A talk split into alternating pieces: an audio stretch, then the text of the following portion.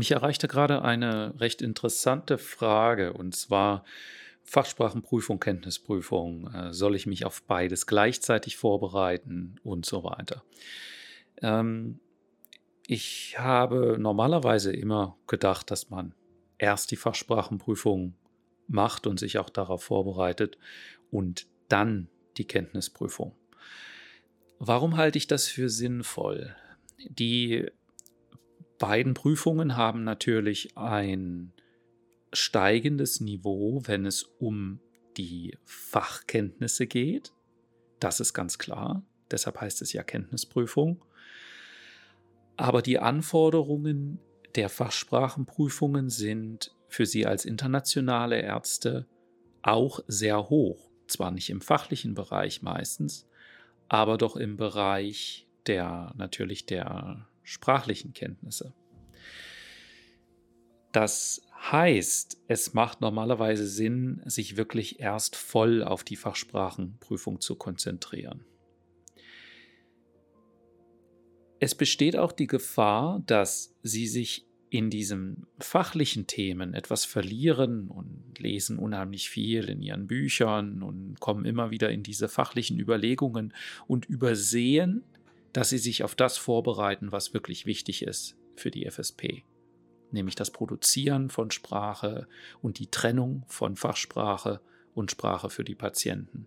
Das ist was ganz anderes als das, was sie lernen, wenn sie fachlich lernen wenn Sie Ihre Lehrbücher lesen und Kurzlehrbücher und auch Amboss. Amboss ist rein fachsprachlich und, auch, und Amboss ist auch relativ schwer zu merken. Ja, also dieses Vereinfachen der Dinge, sodass Sie sich die merken können und dass Sie die in einer Fachsprachenprüfung ähm, reproduzieren können, ist nochmal ein extra Schritt. Und das ist, was da sind die Materialien von mir und mein Unterricht besonders gut, würde ich sagen.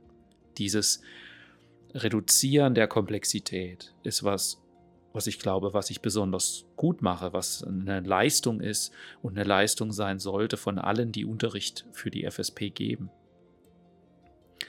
Und ich beobachte immer wieder, dass ich sagen muss zu Teilnehmern, hey, das ist zu viel, das ist zu kompliziert, aber konzentrieren Sie sich mal erst bitte auf die richtige Syntax und die richtige Grammatik und den richtigen Jargon. Ja? Also man kann sich da verlieren. Die einzige Situation, wo ich sagen würde, das trifft nicht zu, wäre, wenn Sie wirklich schon richtig gut sind und im Prinzip schon auf Fachsprachenprüfungsniveau sind und dann die Zeit nutzen sollten, sich bereits auf die Kenntnisprüfung vorzubereiten dann stimme ich absolut zu. Dann sollten Sie natürlich ähm, die Zeit gut nutzen und bereits anfangen, für die Kenntnisprüfung zu lernen. Wenn Sie sich nicht sicher sind, ob das bei Ihnen der Fall ist, machen Sie doch ein Assessment, dann sage ich es Ihnen. das wäre ein Weg, das herauszufinden. Ja? Also so würde ich das trennen. Der Standardweg ist immer noch erstmal FSP und dann, wenn das lief, Kenntnisprüfung. Was Ihnen bei der Entscheidung hilft, ist, dass Sie normalerweise ja auf den Kenntnisprüfungstermin dann nochmal warten müssen. Das heißt, Sie haben eigentlich normalerweise sowieso mehr als genug Zeit, sich nochmal auf die Kenntnisprüfung vorzubereiten. Also außer es gibt wirklich gute Gründe für Sie, würde ich diese Trennung von Fachsprachenprüfung und Kenntnisprüfung ähm, wirklich so behalten machen Sie das eine nach dem anderen.